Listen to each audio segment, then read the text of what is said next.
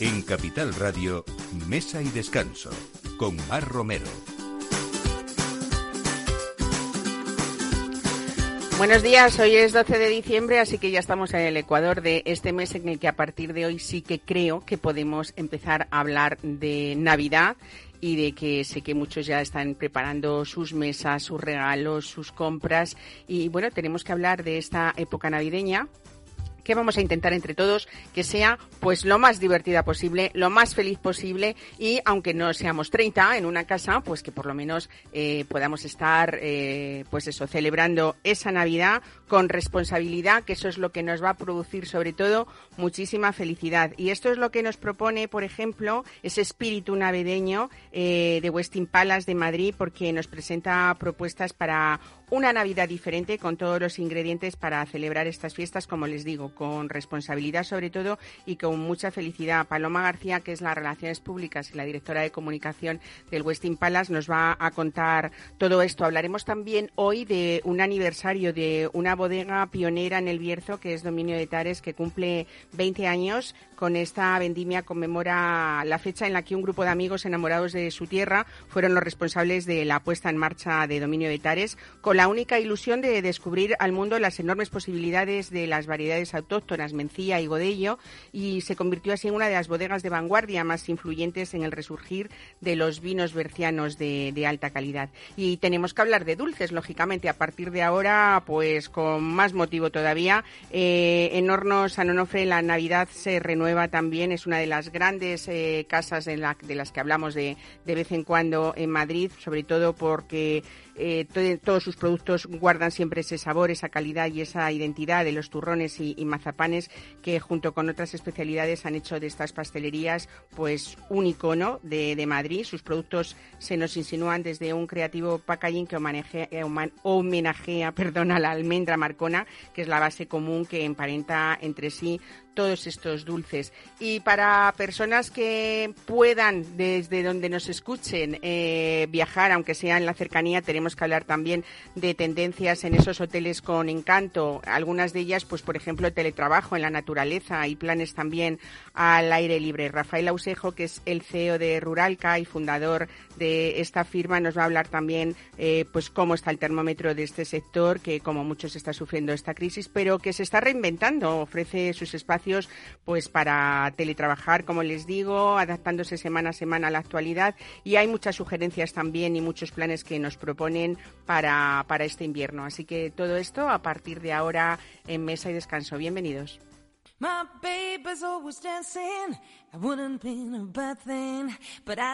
En Capital Radio, Mesa y Descanso, I don't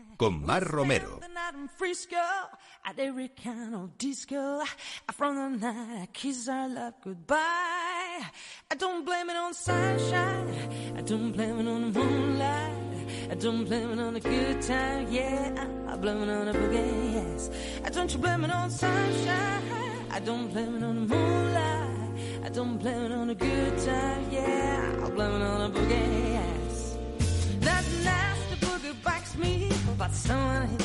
drag me. Rhythm gets me on my feet. I've changed my life completely. I've seen the night that left me to my baby. Just can't take it rise of me. I don't blame it on sunshine. I don't blame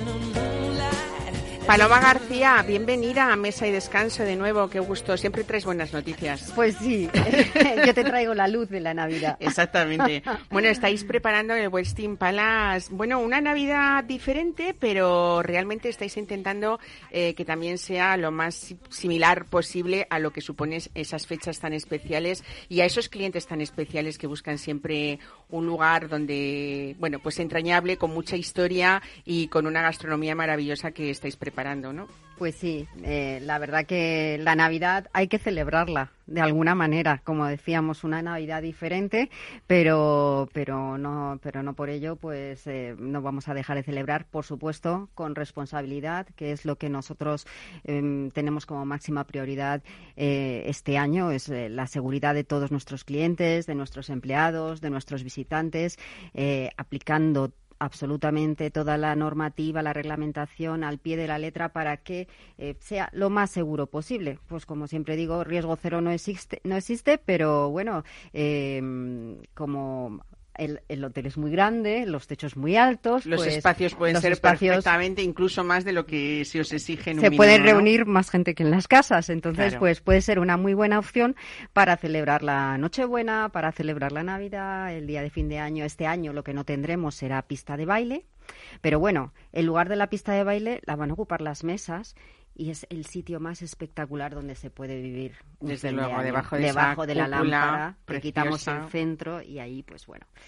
Pues para todo esto, pues Luque, por supuesto, nos ha preparado unos menús espectaculares. Este año es Luque quien firma absolutamente. José Luque es el chef ejecutivo de, este maravilloso hotel y la verdad es que ha creado menús, eh, yo creo que mm, para que sean veladas una vez más inolvidable para bajo el marco este que hablamos de la cúpula de cristal del Westin Palace, que es algo histórico y precioso, ¿no? Pues sí, y empezando ya tenemos lo que tenemos más cerca, que es la cena de Nochebuena, pues bueno, todos los menús de Luque han querido hacer algunos guiños a cocina internacional, algunas recetas tradicionales de, pues hasta hay un, hay un plato que ha, que ha puesto para, para Nochevieja, que es el, el rape termidor, que es una receta famosísima de, de Escoffier. Y, bueno, y con algunos ¿Cómo era la langosta termidor? Pero lo he hecho con en versión rape, ¿no? Versión rape, y luego le he añadido pues eh, algunas cosas para dar darle un toque así como más vanguardista. Sobre todo eso te iba a decir, que de cosas tradicionales, como puede ser el caviar beluga imperial que tenéis en ese fin de año, hemos empezado casi al final, pero bueno, es que es algo que pues ahí es que la cena de Nochevieja es la cena de Nochevieja. Es muy, muy, pues eso, muy sugerente, ¿no? Pues ha hecho ahí un salsiqui de aguacate, eh, bueno, que, que está genial, ¿no? Y, bueno, pues, pues blinis de vodka, por ejemplo, ¿no? Sí, le ha dado un toque de vodka, sí, sí, se, ha, se ha venido arriba Luque y ha dicho... Bueno, pues vamos a empezar por la Nochebuena, Venga, si te. Venga, que es lo más cercano que tenemos. Esa noche del 24, que suele ser eh, para los españoles al menos la más familiar. Eh, por cierto, en esos cambios que ha habido, supongo, eh, ¿cómo, ¿cómo es el tipo de cliente de este año en el Palace? ¿Es más nacional? ¿Es español? Español. Español.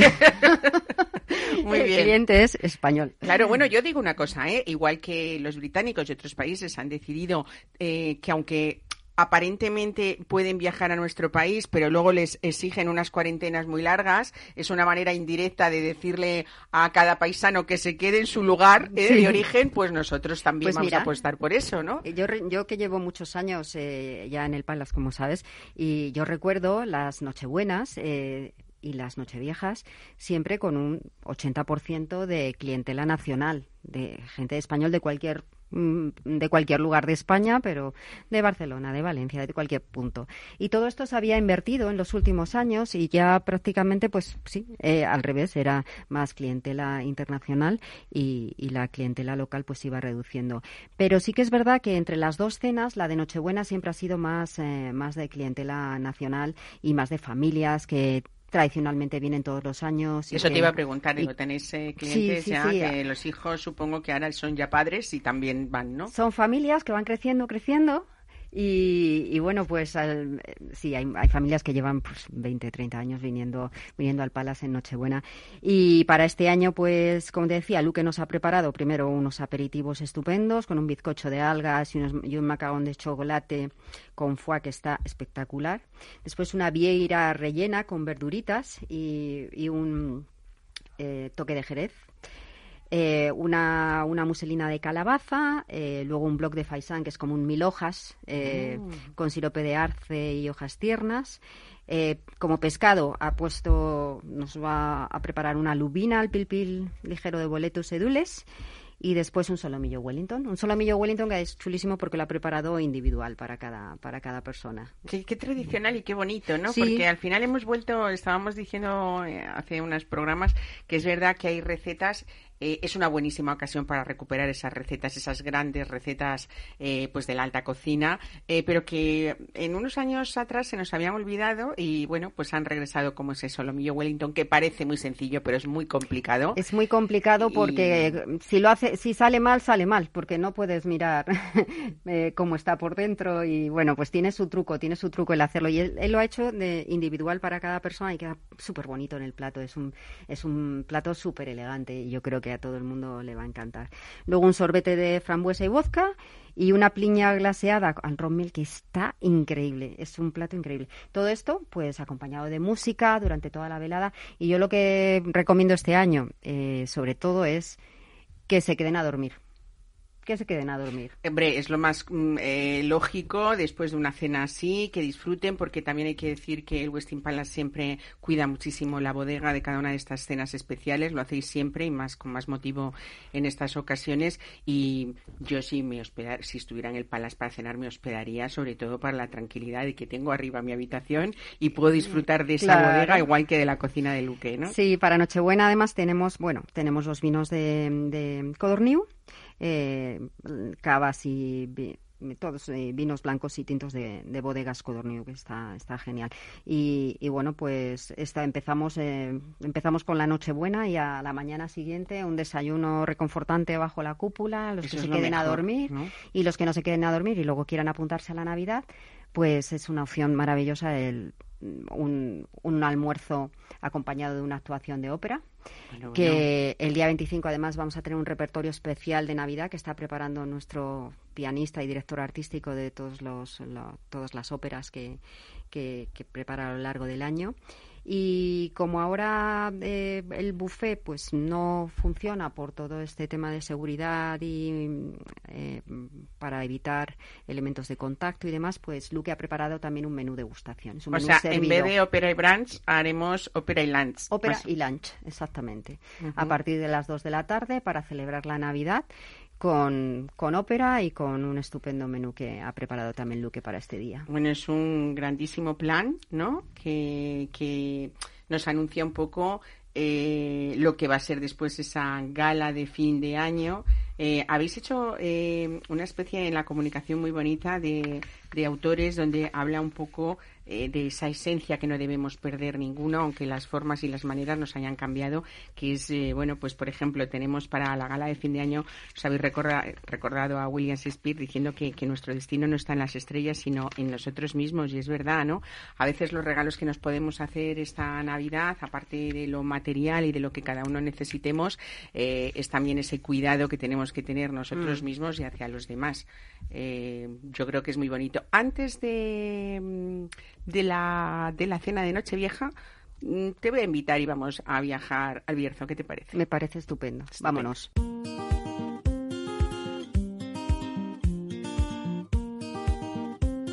En Capital Radio, Mesa y Descanso, con Mar Romero.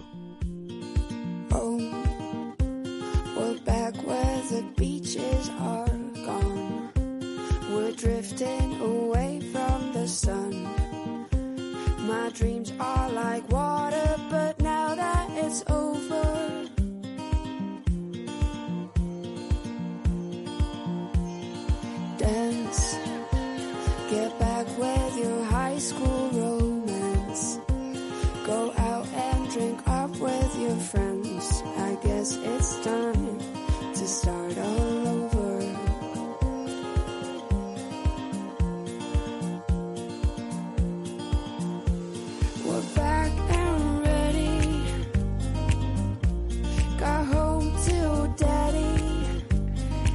bodega Dominio de Tares en el Bierzo apostó desde un primer momento por elaborar vinos que fueran una muestra veraz de la autenticidad del Bierzo y de su, de su terruño. La bodega celebra sus primeros 20 años con ese orgullo de haber contribuido al resurgir de estos vinos y de convertirse sobre todo en pioneros en el Bierzo en la elaboración de vinos de guarda y larga crianza. Rafael Somonte es eh, su enólogo desde el año 2014 y él nos va a contar en todo este tiempo cómo el Bierzo ha dado la vuelta también en el sentido de esos vinos diferentes que buscan, pues eso, la autenticidad del terruño. Rafael Somonte, buenos días, ¿qué tal? ¿Cómo estás? Hola, buenos días, Mar. ¿Qué tal? Pues bien, felicidades sobre todo a la bodega y a ti porque has sido parte de ella. En Dominio de Tares sabemos que fue una de las bodegas pioneras de, del Bierzo, 20 años ya eh, con esta vendimia que habéis conmemorado, pero es verdad que, bueno, viniste con aires frescos para buscar realmente el sentido que, que querías de estos vinos, ¿no? Bueno, eh, el Bierzo es, un, es una zona con muchísima tradición vitivinícola y dominio de Tares, pues eso, lleva 20 años eh, al más alto nivel y a mí simplemente en los últimos años me ha correspondido un poco, pues eso, eh, contribuir o ayudar un poquito solamente a, a presentar eh, quizás determinados caracteres del, terruño, de la viña, de, la climatología del Bierzo, eh, transmitirlo a los vinos y que le llegue al consumidor final. Bueno, eh, mm, si no me equivoco y sé que no te importa decirlo porque un enólogo que ha sido pues tan joven desde tus inicios y ahora que tienes cuántos, 38 años, ¿no? Eh, has tenido muy claro en tu profesión lo que querías expresar en estos vinos del Bierzo, porque querías, bueno, pues ver, pues ver esa, esas uvas eh, y, que, y saber toda esa expresión que, bueno, desde que Parker empezó a hablar del Bierzo, eh, es verdad que fue internacionalmente conocida, pero en esos últimos años eh, hubo un boom muy grande, luego después hubo una especie de estancamiento y luego hubo monólogos como tú que empezaron a hacer las cosas de diferente manera y que han provocado pues esa demanda en el mercado que tiene hoy el Bierzo y sus vinos, ¿no?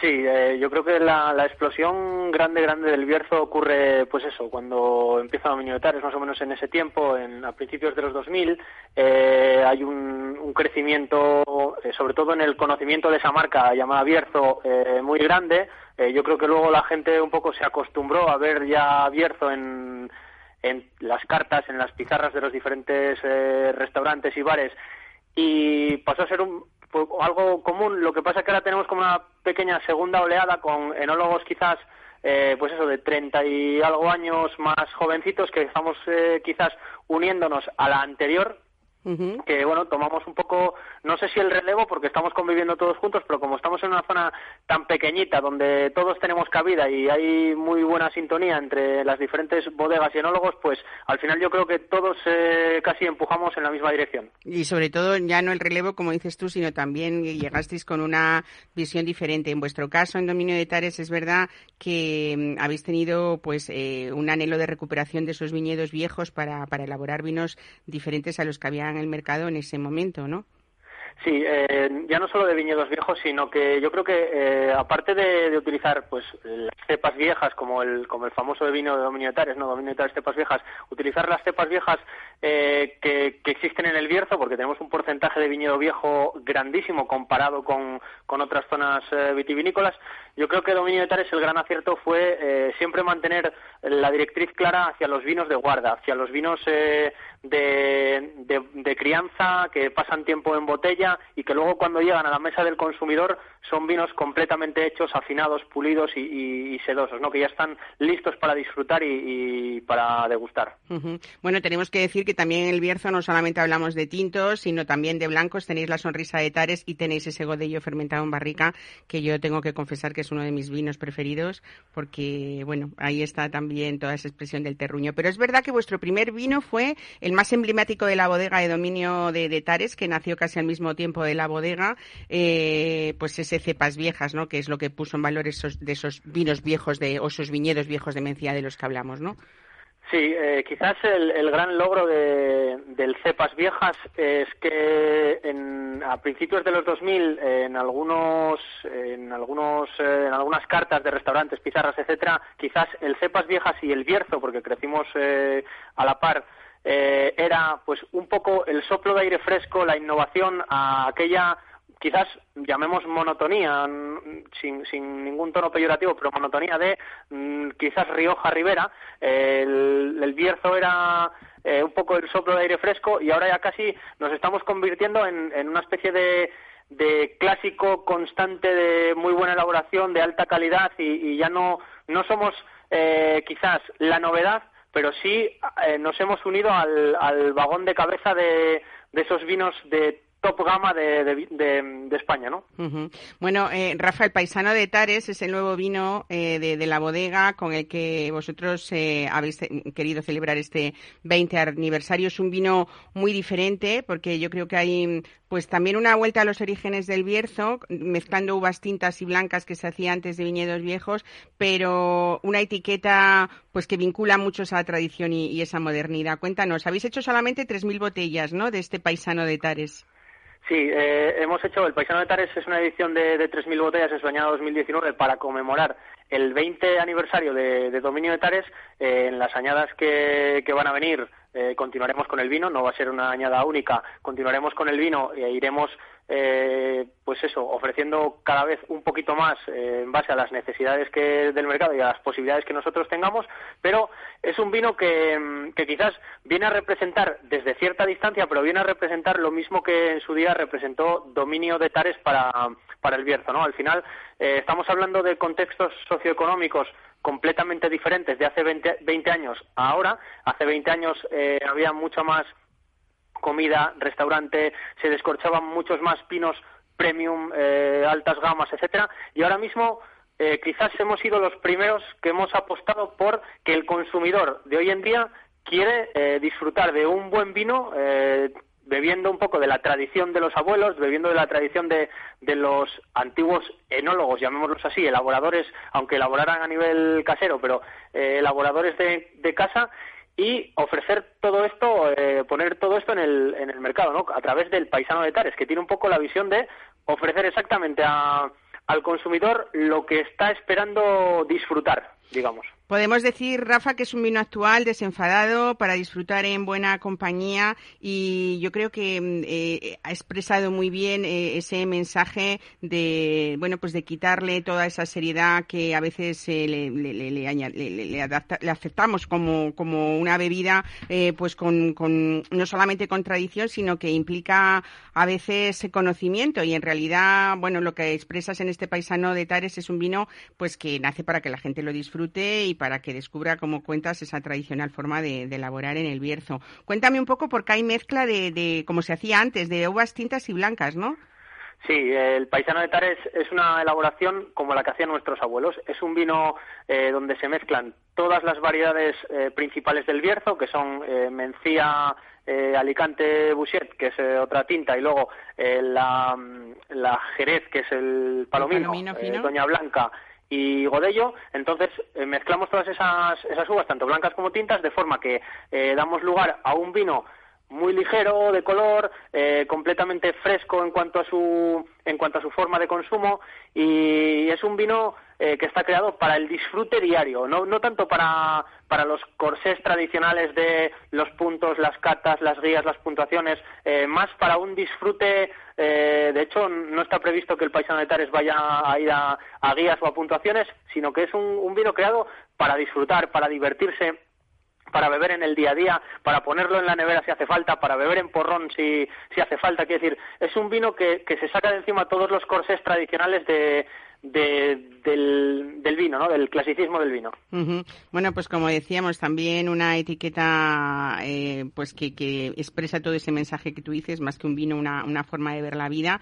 Es una imagen rompedora creada por el caricaturista Gogue y, y bueno, pues eh, en, en realidad es verdad que expresa muy bien esa mezcla de tradición y vanguardia, que es lo que queréis vosotros expresar desde, desde Dominio de Tares desde hace también eh, 20 años. Pues nada, decir que es un momento estupendo. Casi podemos decir que este fin de semana damos comienzo a esta etapa de Navidad, que espero que dentro de lo posible sea para todos estupendo, para ti también y para la familia de, Dominio de Tares también. Yo, el paisano de Tares, voy a intentar aprender a bebérmelo en porrón, que seguro que me acuerdo de mi abuelo, Rafa. Sí, seguro que sí. Además, el porrón es una de las formas más tradicionales que teníamos todos en nuestros pueblos para, para disfrutar el vino.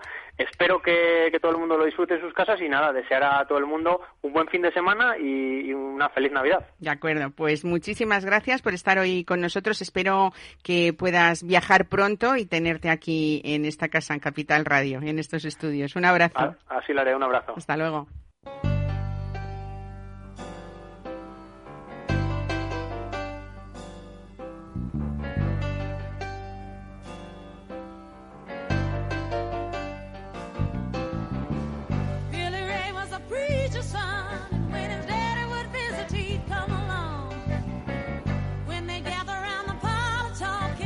Bueno, yo que soy un poco o demasiado previsora, eh, me encanta Paloma García los planes de, que habéis preparado en el Westin Palace para, para Nochebuena, eh, pero es verdad que hay una cena eh, bueno, pues de, gala de fin de año maravillosa que habéis preparado. No va a faltar nada, salvo el baile, porque también va a haber cotillón, supongo, y va a haber uvas, como las uvas de la suerte no pueden faltar. Eh, por cierto, eh, todavía estamos a tiempo de, eh, reservar para Nochebuena, por si acaso tengo dudas. Todavía estamos a tiempo de reservar para Nochebuena. Y para Nochevieja, y para Nochevieja también. claro mm. que sí. Aunque tengo que, creo que, que hay muy buenas noticias respecto, siempre hablamos un poco de cómo está el sector de de la hostelería, de la hotelería, eh, bueno, y de, y de, y de otro, como otras muchas profesiones, pero es verdad que empieza a haber como una especie de intento de normalización en todo. Pues eh, ¿Estáis mejorando las previsiones que pues teníais? Sí, sí, eh, te lo digo además absolutamente. Eh, las últimas dos, tres semanas, yo creo que haciendo coincidir con, la, con los anuncios de la vacuna, con la bajada de la incidencia del virus, en, sobre todo en nuestra comunidad, pues todo esto pues ha hecho que se anime y hay bastante, mm, bastante demanda. sí que es verdad que te digo que la demanda es muy última, última hora eh, porque claro, ninguno sabemos eh, y nos preparamos con mucha antelación para hacer nada. Vamos haciendo según podemos, poquito a poquito. los españoles somos unos artistas en la improvisación. Aunque es verdad que los españoles somos, eh, precisamente en eso no nos ganamos. Bueno, yo digo artistas, pero eso se llama profesionalidad también, ¿no? Profesionalidad en el, en el último minuto. pero el último minuto para todo. Son buenas noticias. Son buenas, muy buenas noticias. que eso alegra para que eso, para que todos se vayan animando. Cuéntanos, bueno, ese, esa despedida del año con ese menú de alta cocina clásica sobre todo y bueno ese guiño que ha hecho Luque a otras culturas que yo creo que está bueno pues pues divertido y sobre todo divertido en ese que se nos haga ese menú eh, rico pero también serio en el sentido de, de, técnicas que ha puesto y sobre todo de los resultados que, que bueno yo creo que es un menú muy trabajado y muy bien hecho y muy bien pensado. Pues sí, Luque la verdad que ha creado un menú que a, mí me encanta y yo creo que en general a todos nos ha sorprendido muchísimo con este menú que, como decía, es un menú clásico, recetas de alta cocina, pero con algunos toques de vanguardia. Y, bueno, pues va a empezar la cena, eso siempre, todos los años, con jamón ibérico. Con jamón ibérico y con champán Logan Perrier, que es el que va a maridar toda la cena, con champán Logan Perrier y con vino también de bodegas herederos Marques de Riscal, con Barón de Chiller, que es un vino espectacular. Y bueno, ahí empezamos con el jamón ibérico, luego un consomé calentito para entonar con un jerez seco. Después ha preparado unos, una serie de aperitivos, unos una zamburiña en agua de chile, eh, con su caviar de salmón, oh. un langostino con salsa kimuchi y un crispy de su piel, y un foie con membrillo, queso suave de cabra y pan de especias. Estas sí son como miniaturas. Después, pues viene uno de, los lujos, un plato, un plato que no podía faltar en, y un elemento que no podía faltar en Nochevieja, que es el caviar. El caviar beluga y en este caso que lo ha preparado, como decías tú, con, con, una, con un salsiki, con un salsiki pero de aguacate. Y los blines que le ha dado un puntito de vodka. Después viene uno de los platos, a mí uno de los que más me gusta, que es un puerro confitado y encima una cigala maravillosa, triple cero, eh, que, está espectacular, la verdad. Luego la receta que te decía, que es como más eh, tradicional y que una receta heredada del gran Escoffier, que es un rape termidor y que él, bueno, luego le ha puesto eh, damame y remolachas pues para hacerlo pues como más, más moderno y más, más luque, que es lo que le gusta a él innovar. Eh, como carne tenemos un turnido de ternera con un carabinero y su jugo de corales. Y bueno, pues esto es en cuanto a, antes de empezar el postre, una sopita acidulada con frutos rojos y luego para los amantes del chocolate, que esto es, bueno, un vicio total, un bombón de chocolate con el corazón de albaricoque. Bueno, qué rico, ¿no? Muy riquísimo. Y luego he hecho un trébol de la suerte, pues para, para desear lo mejor para el año que viene, que lo necesitamos todos y, bueno, pues yo creo que no es una manera buena de finalizar y de empezar el año. Es una manera buena de finalizar, sobre todo queriendo, como todos los años, pero este mucho más, eh, es un año de esperanza o, un final de año de esperanza para que ese 2021 sea distinto.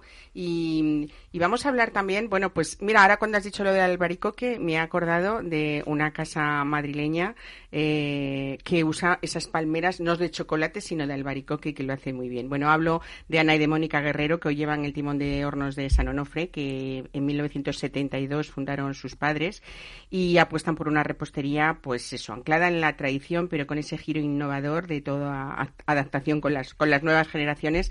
Y Ana y Mónica se desplazan cada septiembre hasta Alcoy, hasta Alicante, para recoger almendras de la variedad Marcona y vinculan así se vinculan a la denominación de origen de Gijona y la utilizan en sus productos navideños junto con el piñón, el piñón castellano en ese respeto absoluto que tienen ellos por, por la materia prima.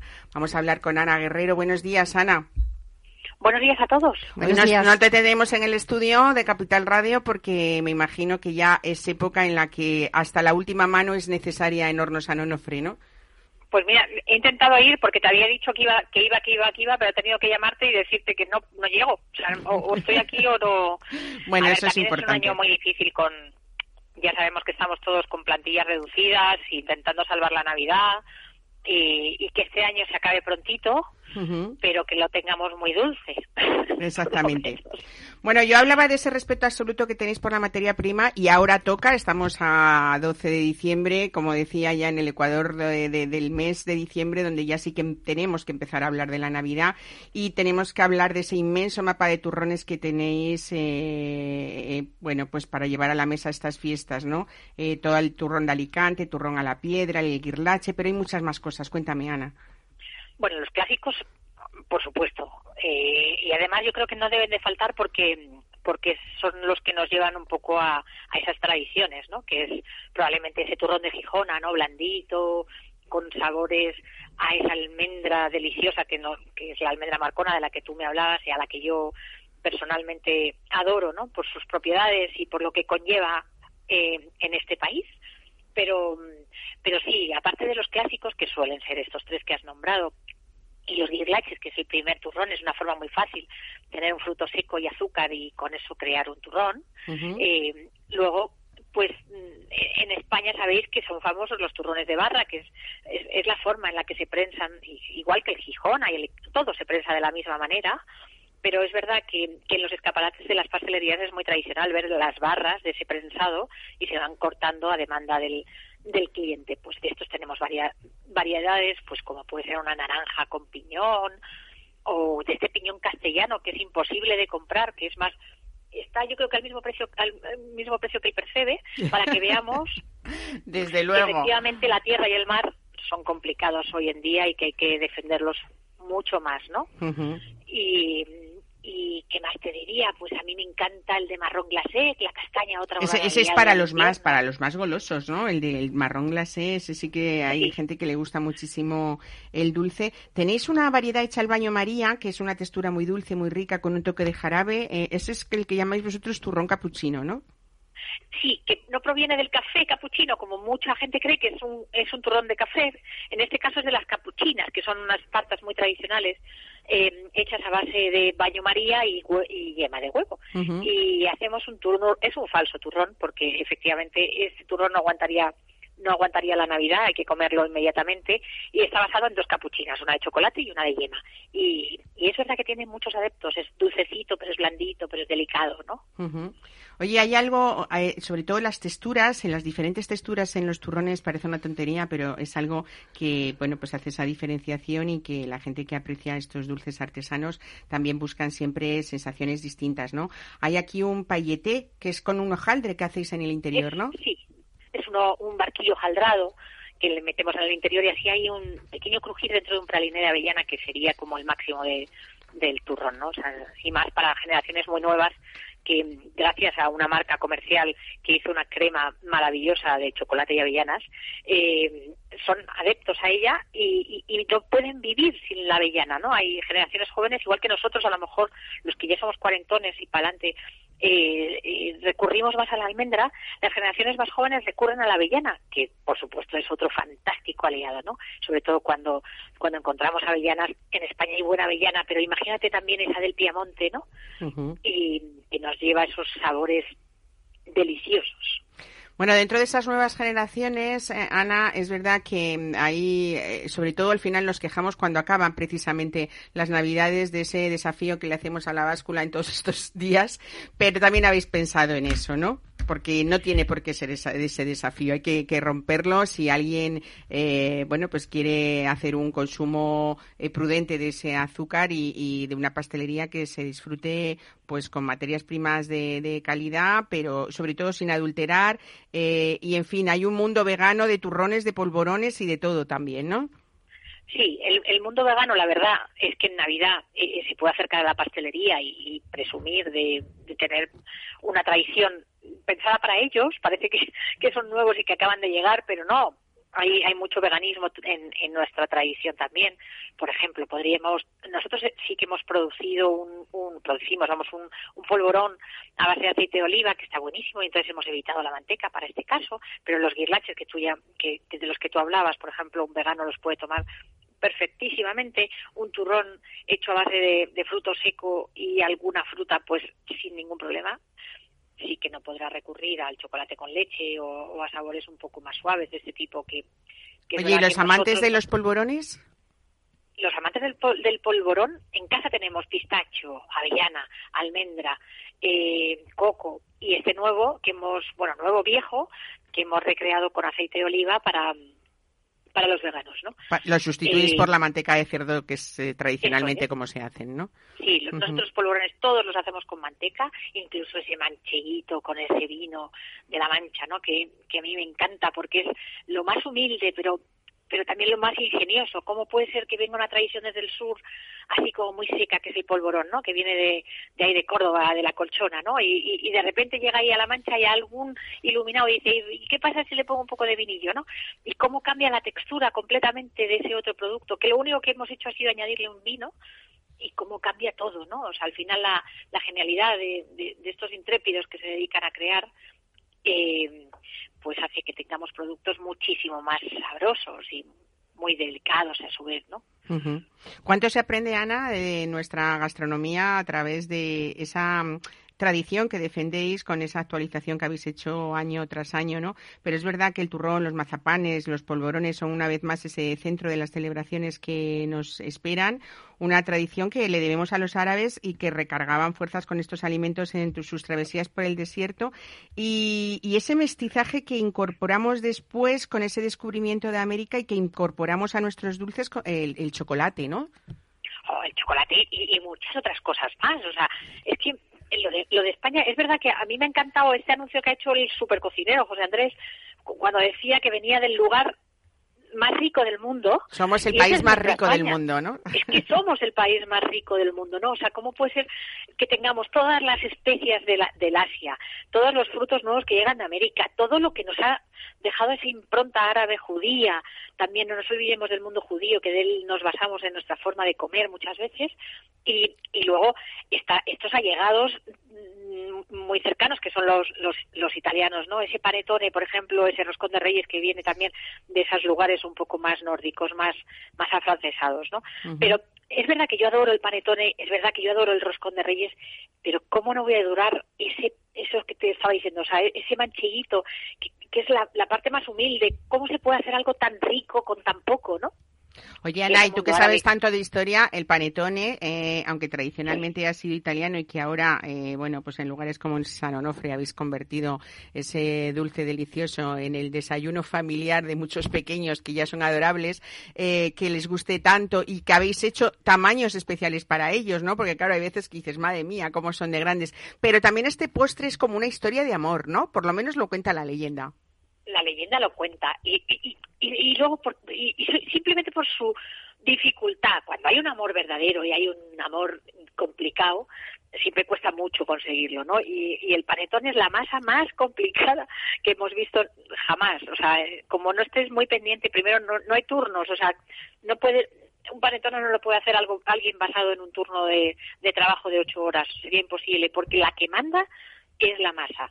Y si ella dice, y si el refresco te dice que ahora mismo sabes, hay que proceder al siguiente paso ahora mismo, ¿no? Y entonces es una masa que enseguida se hace ácida si no estás atenta y la tienes que tirar, y entonces da mucha pena, ¿no? Pero es algo maravilloso que el tamaño de pues lo tienen nuestras hijas, que de repente se lo querían llevar al cole y se llevaban un trozo. Y entonces empezamos a hacerlo más pequeñito para que pudieran llevárselo al cole. Luego lo comparten con sus amigas, pero por lo menos no se llevaban el, el trozo así envuelto en el papel albal, que a mí me sigue fascinando, pero que a ellas que necesitaban necesitaban ser más cools. Hemos hecho ese, ese producto un poco más pequeño pero pero vamos el panetone yo como como tantas otras cosas como esa mortadela italiana no cuanto más grande mejor no pues pues a mí con el panetone me pasa un poco lo mismo que me traigan panetones no y yo me los comeré.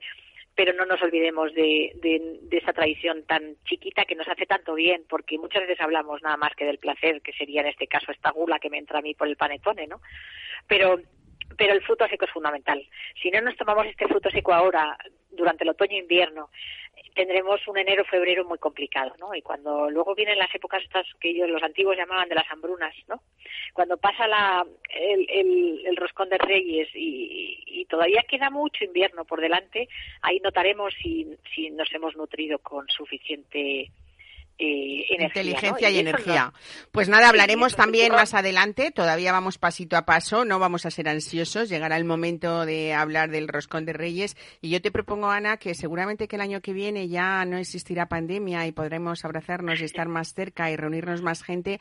Eh, San Onofre puede ser una escuela maravillosa para los pequeños, me los imagino ahí en el obrador, eh, rebozados de almendras, masas, hojaldres. Y bueno, es una apuesta porque conozcan todas estas tradiciones tan nuestras y esa herencia cultural tiene que seguir. Así que sé que eres una gran comunicadora eh, difundiendo todas estas maravillas que tenemos en esta época de Navidad, sobre todo. Un abrazo y buen fin de semana. Hasta luego. Feliz Navidad a todos. Feliz Navidad.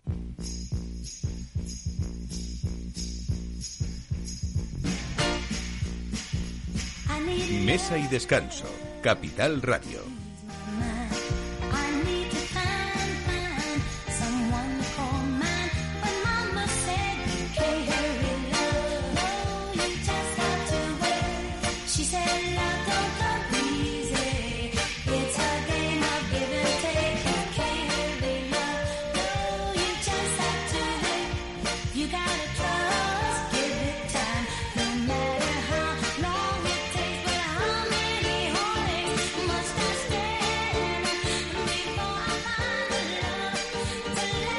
Bueno, pues así nos gusta escuchar cómo conservando esa tradición hay personas que se adaptan a todos los tiempos. También el Westin Palace, que es uno de los edificios y los hoteles más históricos y más emblemáticos de Madrid y de España, eh, se adapta también a esas nuevas circunstancias, Paloma, eh, porque no todo el mundo a lo mejor eh, puede por diferentes motivos, no solo por el económico, de estar en el Palace. Y sí que vamos a poder disfrutar este año de esas recetas maravillosas vuestras en casa también, ¿no? Pues sí, hemos titulado este año el Palas Cocina por ti y Luque también prepara una serie de platos navideños eh, para que solamente tú tengas que ir a recogerlo. Él te lo prepara todo envasadito al vacío con sus salsas, sus verduras, sus patatas, para que tú llegas, lo abres, lo metes en el horno, lo calientas y puedes decir si quieres que lo has hecho tú. ¡Qué maravilla! ¿Nos dejan mentir? Pues Además, eh, la verdad que yo os, recomiendo que le echéis un vistazo porque, bueno, es son unas propuestas eh,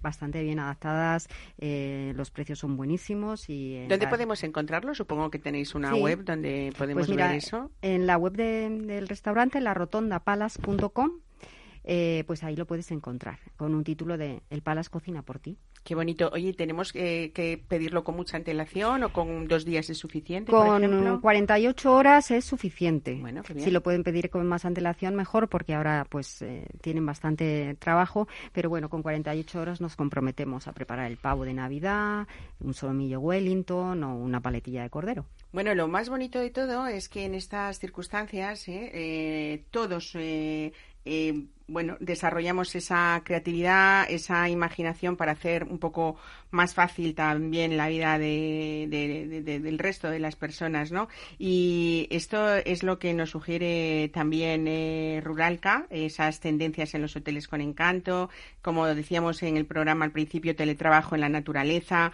planes al aire libre y a pesar de esas restricciones de movilidad de algunas ciudades, pues este sector también pelea por convertirse en la alternativa al estrés y la presión que suponen eh, pues en estos momentos en, las grandes urbes. Tenemos con nosotros hoy a Rafael Ausejo, que es el CEO y también fundador de Ruralca, para que nos hable cómo, eh, cómo está el termómetro de, este sector y cómo muchos eh, están sufriendo también esta crisis, pero que siempre hay esperanzas porque se están inventando.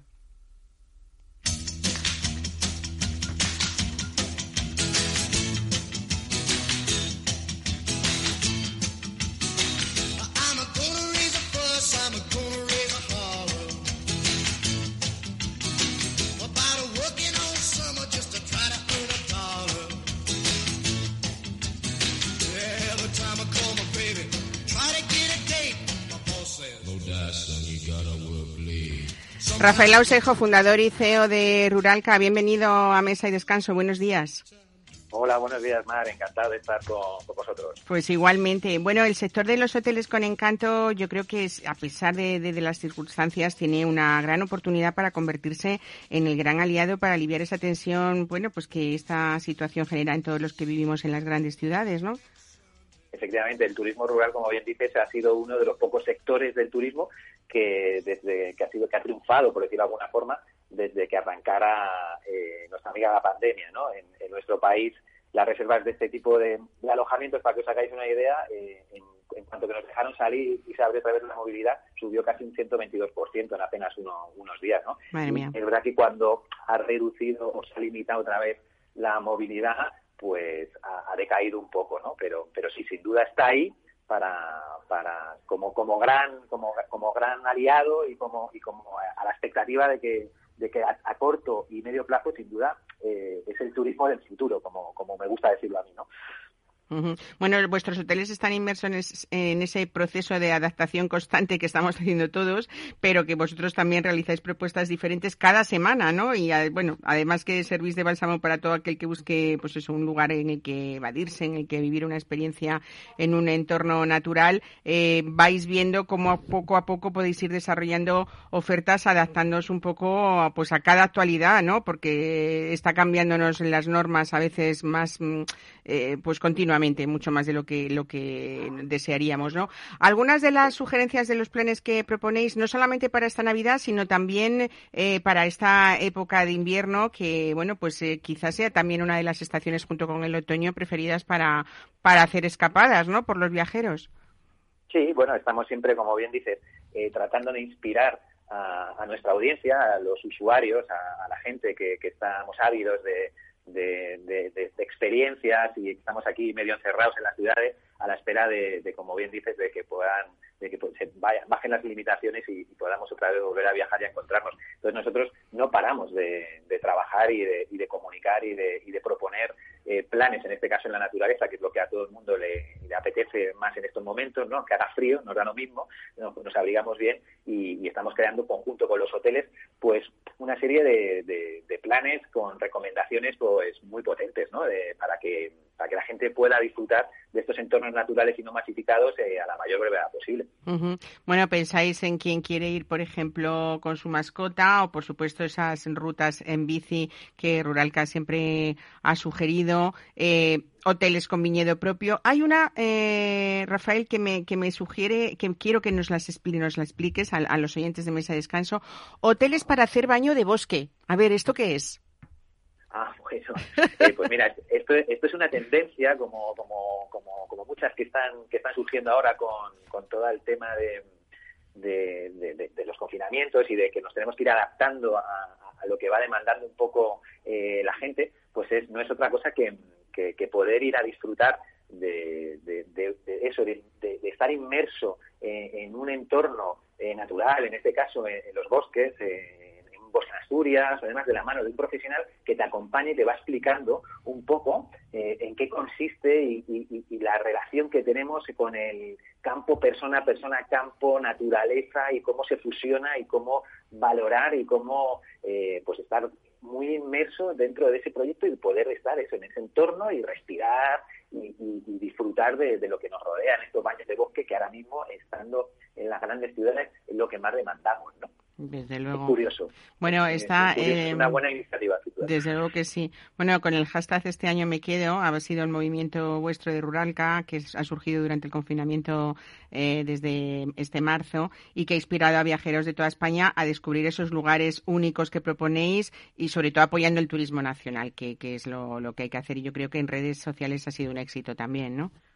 Sí, sí. Eh, esto eh, pensamos que este año nosotros empezamos con esta, con esta campaña ah, sin saber que, iba a ser obligatorio prácticamente quedarnos en España y por eso llamamos este año me quedo, pero va a ser que el siguiente año, el, año 21, yo creo que también lo vamos a, vamos a jugar este partido en casa otra vez, ¿no? Yo creo que los españoles eh, estamos abocados a, seguir disfrutando, gracias a Dios, de, todas las maravillas que tiene que tiene nuestro entorno, nuestro país y, va a ser un buen momento para, para descubrir pues eh, las oportunidades, los rincones y, todos los sitios que, que, que nos ofrece eh, nuestro territorio, ¿no? Eh, con el Este año me quedo, con los hoteles, con las propuestas, con las recomendaciones de corazón que estamos trabajando y que estamos intentando fomentar para que, para que esa serie de usuarios, de huéspedes futuros y demás, conozcan como conocemos nosotros bien y los establecimientos, ¿no?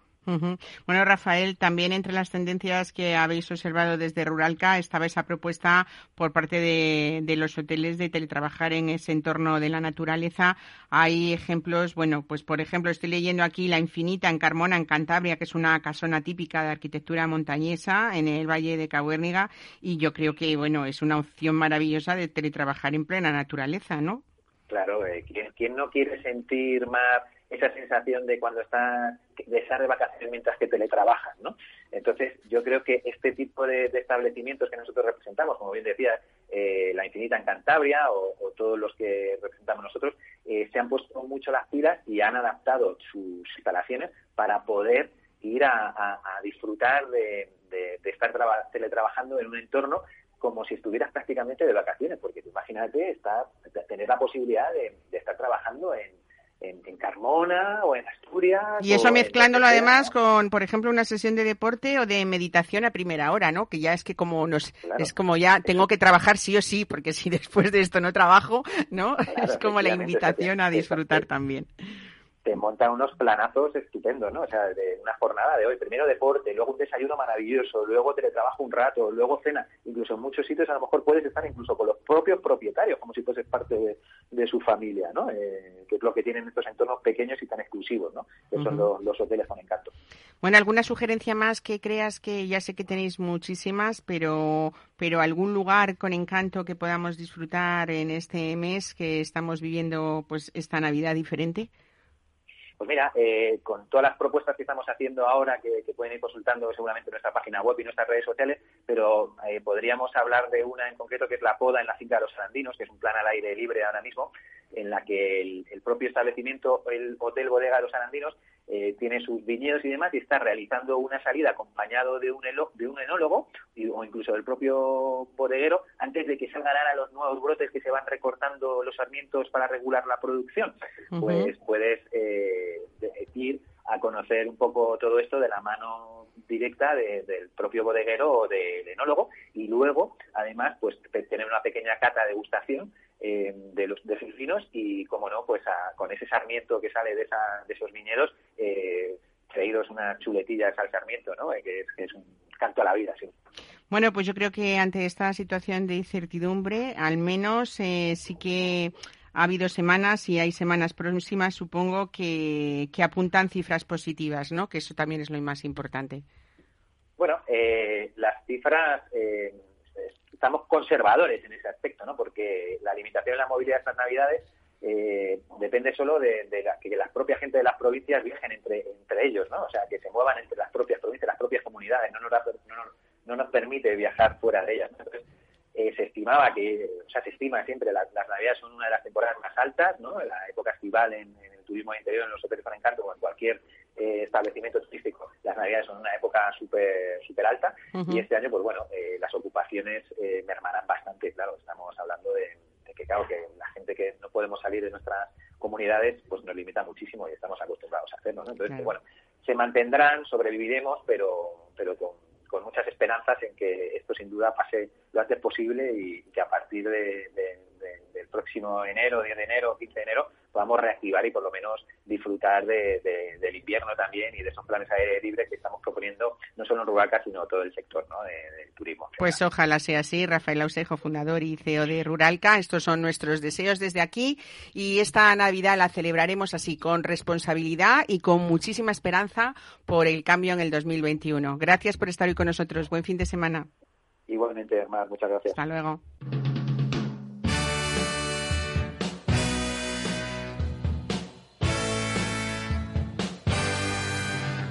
Mesa y Descanso con Mar Romero.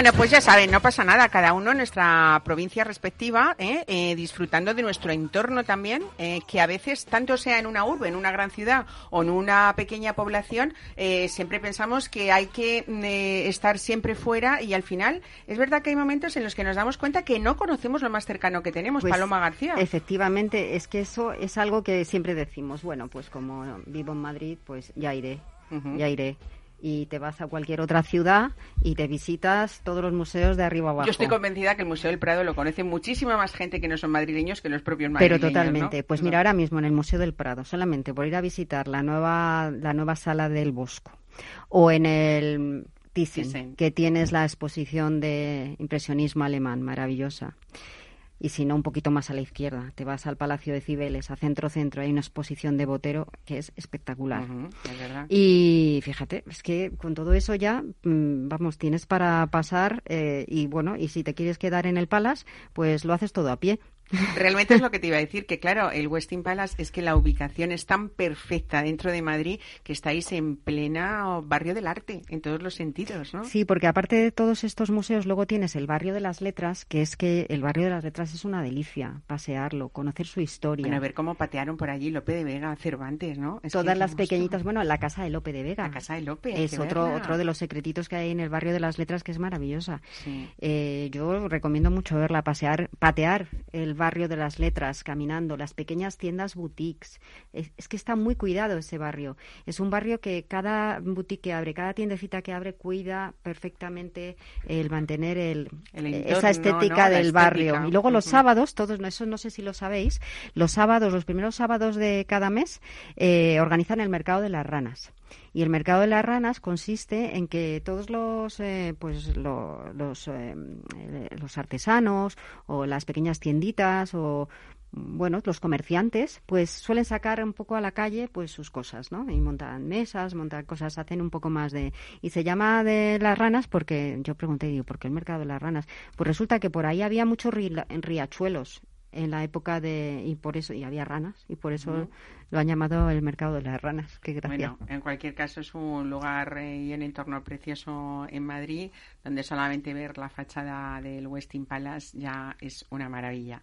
¿eh? En esa plaza de, Neptuno, bueno, plaza de Neptuno, se llama Plaza de Neptuno. plaza de Canoas del Castillo. plaza de Canoas del Castillo, todos llamamos Plaza de Neptuno. Pero bueno, ahí tenemos a Neptuno con su Exactamente. Bueno, pues nada, con esa fuerza ¿no? Eh, del tridente de, de Neptuno es con lo que queremos eh, contar eh, desde estas fechas ya el inicio de la Navidad, cómo uno puede tener muchísimos planes, eh, como digo, sin necesidad de trasladarnos o de hacer grandes recorridos y sobre todo manteniendo esa responsabilidad que todos los profesionales de la hostelería, lo digo desde aquí, y de la hotelería, estáis velando por cada uno de vuestros clientes para que todo esté perfecto y no haya nada que y todo hay que también un poco eh, pensar cada uno de nosotros en nuestra propia responsabilidad, ¿no? No solamente vosotros vais a estar haciendo de guardianes, ¿no? Claro cada uno de los hosteleros también uno tiene que ser. A veces los clientes se olvidan la mascarilla. Yo ayer lo viví dos veces con un cliente y tenemos ahí a nuestros metres, camareros, recepcionistas, pero que no... Casi haciendo de policías, los pobres, Sí, yo le decía ayer, parece que hacéis de policía. Bueno, te levantas de manera natural de tomar un café y, ¡ay, la mascarilla! Se nos olvida a veces, Y bueno, tienes a alguien detrás, señor, por favor, la mascarilla. Y todo el mundo, la verdad, que se la pone inmediatamente y agradece pero sí, sí, esos son momentos para cuidarnos. Muy bien, pues aquí terminamos. Paloma García, muchísimas gracias por traernos siempre bueno, estas propuestas maravillosas de un hotel tan emblemático y desde luego expresando aquí el cariño con el que siempre recibís a todas las personas que, que nos acercamos allí de vez en cuando. Así que muchísimas gracias.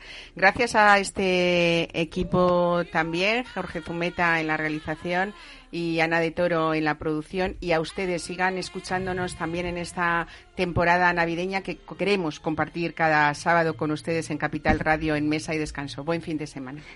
Feliz Navidad.